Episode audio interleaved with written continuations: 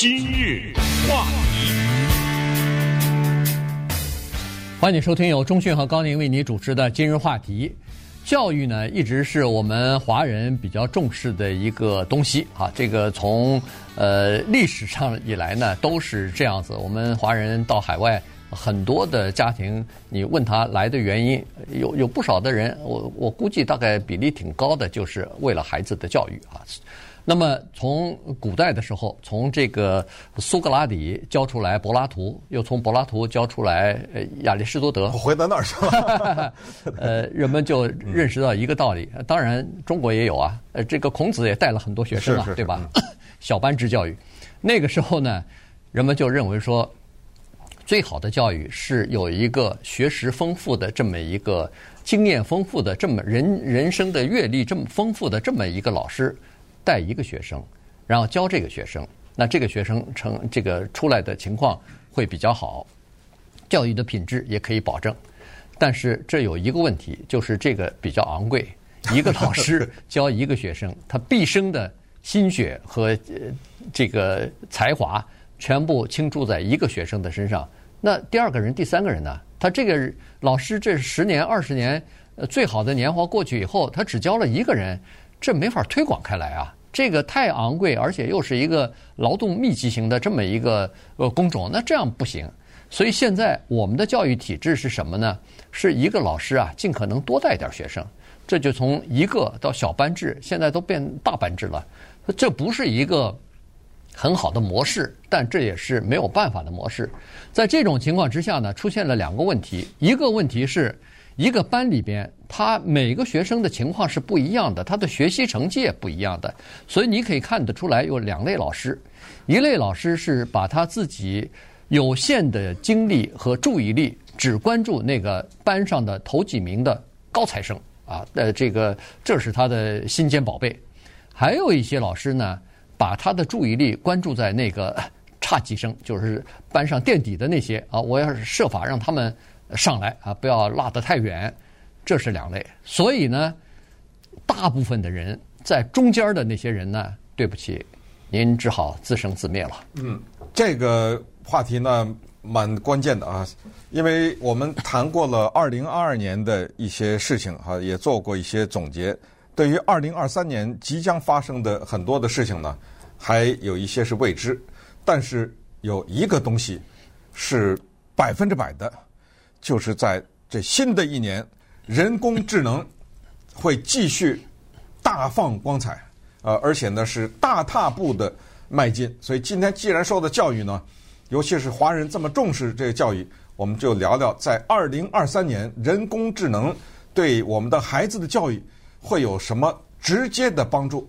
这个咱们就把它叫做返回私塾啊，对不对？一对一的教育，完全靠这个人工智能，这事情特别的残酷。就拿我那个时候上学来说，你像我告诉你，我们上学哪有一对一啊？从来当然就是大班呢，三十个人、四十个人什么这种。中国大陆这都是近五十了，对吧？啊，对，在即使是王大命的时候，对不对？这这那个时候，当然。这就更不用说了哈。我说，即使是在王大命的时候呢，你就注意到一个情况，像我们这种家庭是，我是属于所谓干部的家庭哈，不是所谓知识分子家庭，不像人高宁他爸爸是高级工程师，对不对？你就注意到一个残酷的情况，就是那个那个孩子他爸爸是什么一个化工方面的工程师啊，或者是一个什么。过去是什么什么研究所的一个研究员，他那个成绩真的就是马上跟其他人不一样，马上就显出来。各种考试，尤其是后来恢复了高考以后，是这样的家庭的孩子，我看的什么上清华的呀，什么叫都是这样。像我们这种就 垫底了。那个我的那个高考的时候，数学考了好像五五六十八还是五十二，我忘了，反正五六十分，而。那个家里是工程师，那孩子八十几、九十几，你知道吗？都是这样的情况，所以他在家里，我们那时候开玩笑叫吃小灶了，对不对？对。他爸爸或者他妈妈可以辅导一下的，对？那个辅导可不就是一对一吗？对。在他辅导他，呃，我跟那哥们儿，我跟有一个好朋友特别好，经常到他们家去玩去。怎么他爸补习的时候没叫上我？我 我怎么一次没被他爸辅导过呀？你知道吗？他他爸爸怎么不说一句说，哎，你有一好朋友，你们一天到晚来，哎，我来给你补补，你你把他叫过来。嗯，没发生哎，这事儿对不对？呃，今天我们就告诉大家，这人的智慧啊，有的时候他就是这样，他有一个努力的目标呢，他就是想办法实现它。我们今天介绍一个韩国人。这一个韩国的有志青年啊，他是我们这儿加州大学伯克莱分校的很优秀的一个毕业生，而且他学的是商业管理啊，这 Haas 这个著名的商学院管理学校，他对一对一教育的贡献。对，他呢，呃，毕业以后在这个大学里边啊，在这个呃 Berkeley 呢，就呃评估就是以前的数，就是一代、第一代、第二代的这个叫做人工智能的呃教育方面的这个软体或者是教育系统啊，因为其实在六十年代、七十年代就有了这样的教育软体了，只不过那个时候呢是用大型的计算机，就是大型的这个电脑来做的。而且我觉得那个时候它是只有储存，它是比较被动，对，它没有那个叫做什么叫自学自啊，对对对，深度自学，深度自学这功能它没有啊。对，那个时候呢，你可以想象，呃，软体还没有这么发达嘛，人工智能也没有这么先进，它就是一个电脑的东西，它储存了很多数据，所以呢，它可以回答你的一些问题，因为它储存的数据里边刚好有你问的问题的话，它给你给你回答哈，做这种辅导是可以的。但是呢，它这个数据存进去多少就是多少，不能再增加了。你问到了一些边缘的学科或者新的学科，它如果当初那个数据没进去的话，那他也不知道了哈。所以呢，这个当时再加上那个时候电脑还没有普及呢，所以呢，那个学习的功能呢，基本上是没有普及开来的。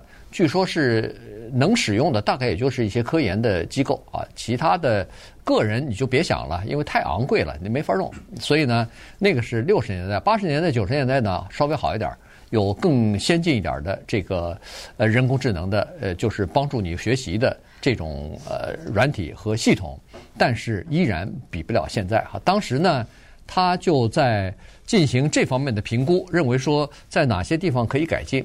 这时候啊，他有一个。大学，他他有一个同学，也是在 Berkeley 的一个大学同学。现在这人已经到了那个到了呃威斯康星州大学做教授了哈。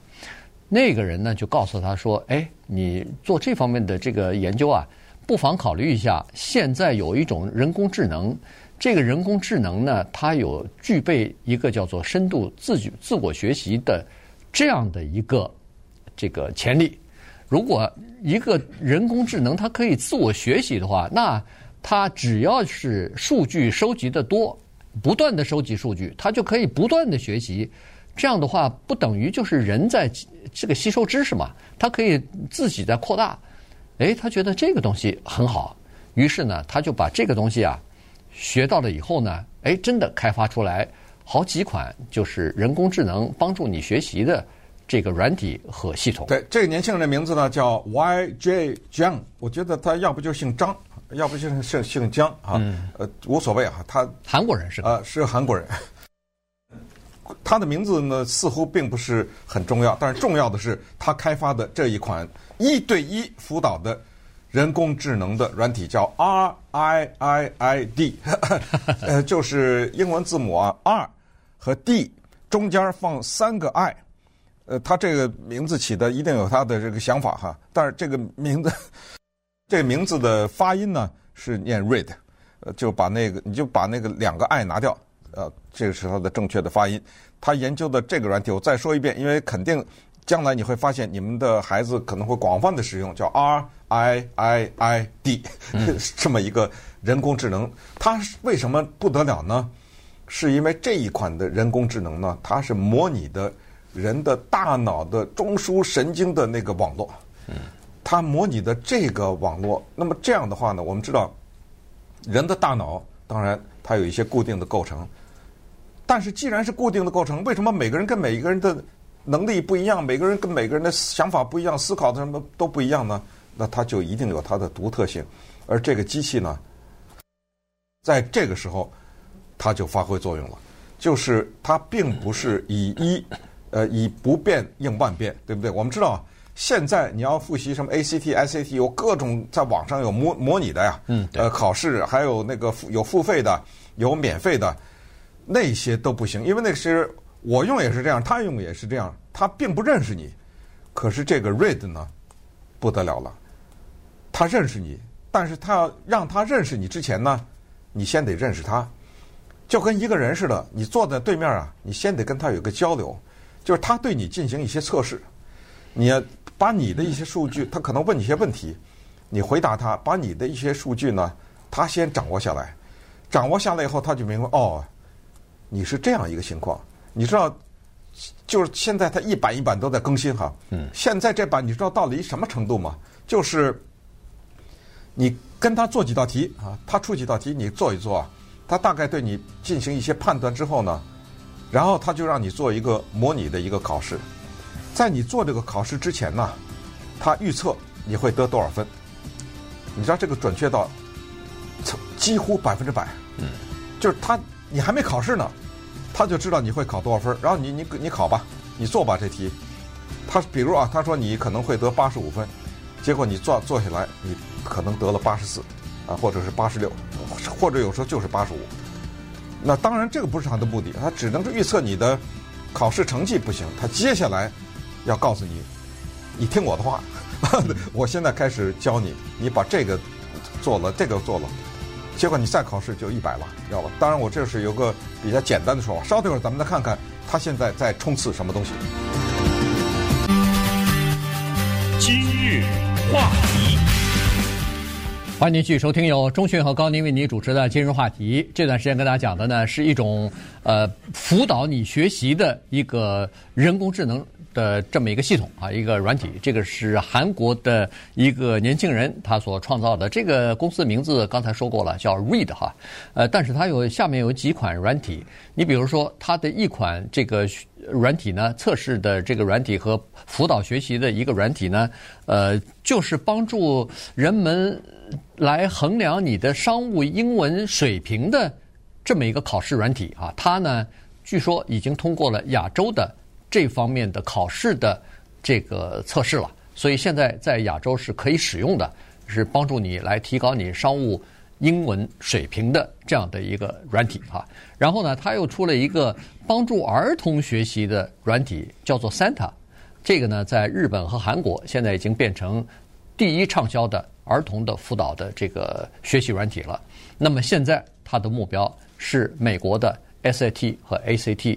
的辅导软体，这个我们都知道，在美国，呃，管这这两种软呃，这个这两种考试叫大学这个标准考试啊。这个呃，当然有一些学校说现在已经不太需要了，那么不一定需要这个成绩，但是有了这个成绩，当然就更好。所以呢，他就可以在这方面呢给你一些辅导。对，这位叫 YJ 江的学生呢，他在 UC Berkeley 啊毕业了以后呢，二零一四年回到韩国去创办。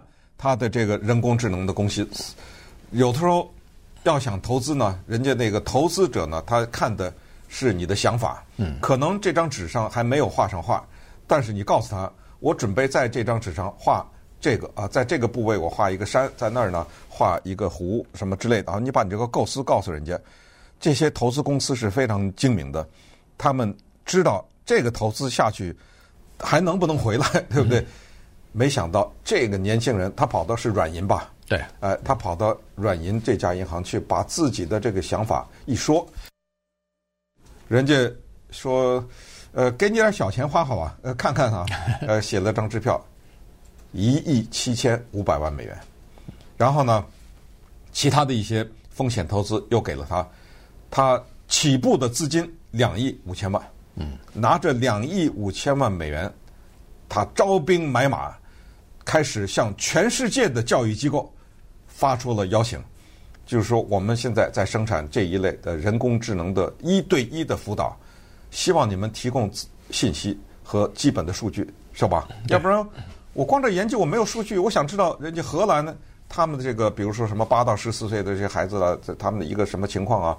呃，包括旁边什么越南呐、啊、中国这，我都需要这里面你想想涉及到的语言呐，呃，涉及到的资料，当然呢。这个是最具挑战的一部分，为什么呢？因为在收集的过程当中，它其中比较大的障碍是考虑到隐私，有的时候人家不给他。对啊，这是一个障碍。但是尽管如此呢，他还是克服了很多的障碍啊，他已经拿到了大量的数据。而刚才说的这个补习啊，这个呢，我想光是在美国就是一个三千亿吧，对美元的一个巨大的市场。我再强调哈，它不是一个电子游戏。所谓电子游戏呢，就是它是过关斩将哈，你一关一关的越来越难，越来越难。但是呢，它提供给你乐趣，然后你最终呢就玩到底，然后你再买一个新的升级版。不是这个 R I I I D 啊，RID 呢，这一个人工智能它是有自我学习的功能的。对，所以你一旦拿了它，顺便说一下，它的价钱我们现在还不掌握，因为它还没公布呢啊。今年一月份，就就这个月，就这个月它会公布啊。等我不知道它多少钱啊，但是如果价钱合理的话，我相信这个可能昼夜之间就会走红啊。对，多少家长不？如果你好几万那是一回事，但是如果百八十块钱的话，那肯定很多人会下载，对，或者会使用。它这个好处就是，它通过刚才说了，它通过给你做，比如说三十道题，就知道了你的水平在哪儿。你的弱点在哪儿？然后呢，他给你制定一套，他根据测试，他分析出来的这个题啊，就是说哦，你这方面有弱点，咱们就补这方面。他就给你上课了啊，没错，他就告诉你啊，你这方面差，我来给你这方面的功课啊，你来赶快做一下，补习一下，完了以后咱们再考，一下子就提高了。所以呢。这个呢，其实对老师也是有帮助的。有一些老师就说：“哎呀，这个太好了，因为以前他们对学生的这个分析啊，考试完了以后，哦，这个孩子考了一个八十分，那个孩子考了六十分，他们区别，他们的差距在哪儿？他们的这个学习的弱点、软肋是什么地方？”基本上都是靠猜，老师基本上靠猜。现在呢，有了数据以后呢，完全靠数据说话。所以呢，老师也非常高兴。哦，我原来可以对症下药。哦，这个孩子这方面加强一点，那个孩子那方面加强一点。这样的话，他们的提高就会非常的明显啊。所以呢，它不仅是一个。这个补补辅助的或者是辅导的这样的一个功能，其实对一个教育工作者、对老师、对学校制定那个学习计划也是非常有帮助的。对，那么他的大学的这一方面呢，他是从哥伦比亚开始的。呃，我们这边可能叫 SAT、ACT 什么之类的，那边呢叫做什么 OE Saber 啊，反正他有这样的一个大学的入学的考试系统。没想到他进入到哥伦比亚以后呢，就是。一举拿下，就是在这一方面，就是大学考试的这个辅导方面呢，获得了意外的成功。而且呢，在哥伦比亚这个地方，我们也知道，它整个的国家的情况啊，教育的水平啊，什么这低幼教育啊，中小学的教育，那又跟另外的一个国家又不一样。所以你可以看出来，它的这个人工智能的设计呢，是因人而异的，对，和甚至是因国家而异的。那么在这种情况之下。当这个软体退出来了以后，或者说这种人工智能退出来以后，我们试想一下，这个对整体的教育是什么样的一种影响啊？嗯，就等于我在家里面请了一个老师啊。对，刚才你说那个私塾什么之类的，这个孔子一对一啊，现在就是你要知道，皇帝的老师，那私塾那老师可不是教十几个、二十个呀，对不对？他就是一对一啊。我有两个皇皇太子，我就两个老师啊，对不对？一一个一个的教。过去那有钱人在家里的什么员外什么之类的，家里有个女儿，女儿怎么能上学呢？对不对？这这是叫什么？大门不出二门不，那不都是一个有着胡子的、穿着袍子的老师帮着，但是一对一的教嘛，对不对？然后教着你从那个书法呀，到过去这样的一对一培养出来的孩子，在古代我们都知道叫做那优秀的，那那就是上知天文下知地理，各种古代的经典那是信手拈来啊。嗯，对，现在你想想，这这个东西对整个的教育的体制冲击将会是多大呀？对，这个确实是哈，它对其实对这个 辅导升学的这个体这个系统可能也有冲击啊。学校里头应该备有这样的。一个软体或者是系统，这样的话呢，就可以有针对性的、个个性化的这个教育。顺便说，你看我们这 YouTube 呃自由之路在留言哈，他说这个人工智能不是把另一些聪明学生排除在外了吗？呃，这问题问得非常的好。这个呢，呃，YJ 江他早都已经考虑到了，这就是刚才我们强调的，叫做他的自我学习、自我提高的功能。它叫做遇强则强，遇热则弱，知道吗？嗯、也就是，假如你是一个很天才的一个学生，你遇到他的话，他怎么一测试？哦，你的水平在这儿啊？对，没问题。我给你更高的，你，你高得过我吗？嗯，对不对？我这人工智能，我掌握的这个全世界的这人类的各种各样的知识，哦，你在这儿，我就把跟你拔得更高。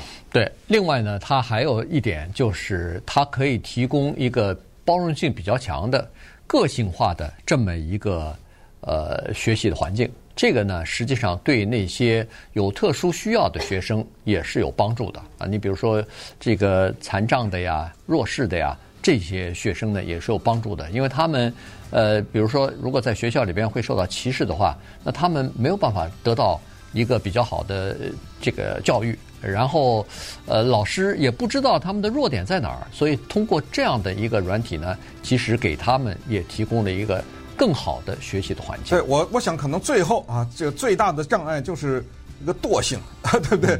嗯、你给我提供这个方面那个方面，我根本就不想学，我没有这意思。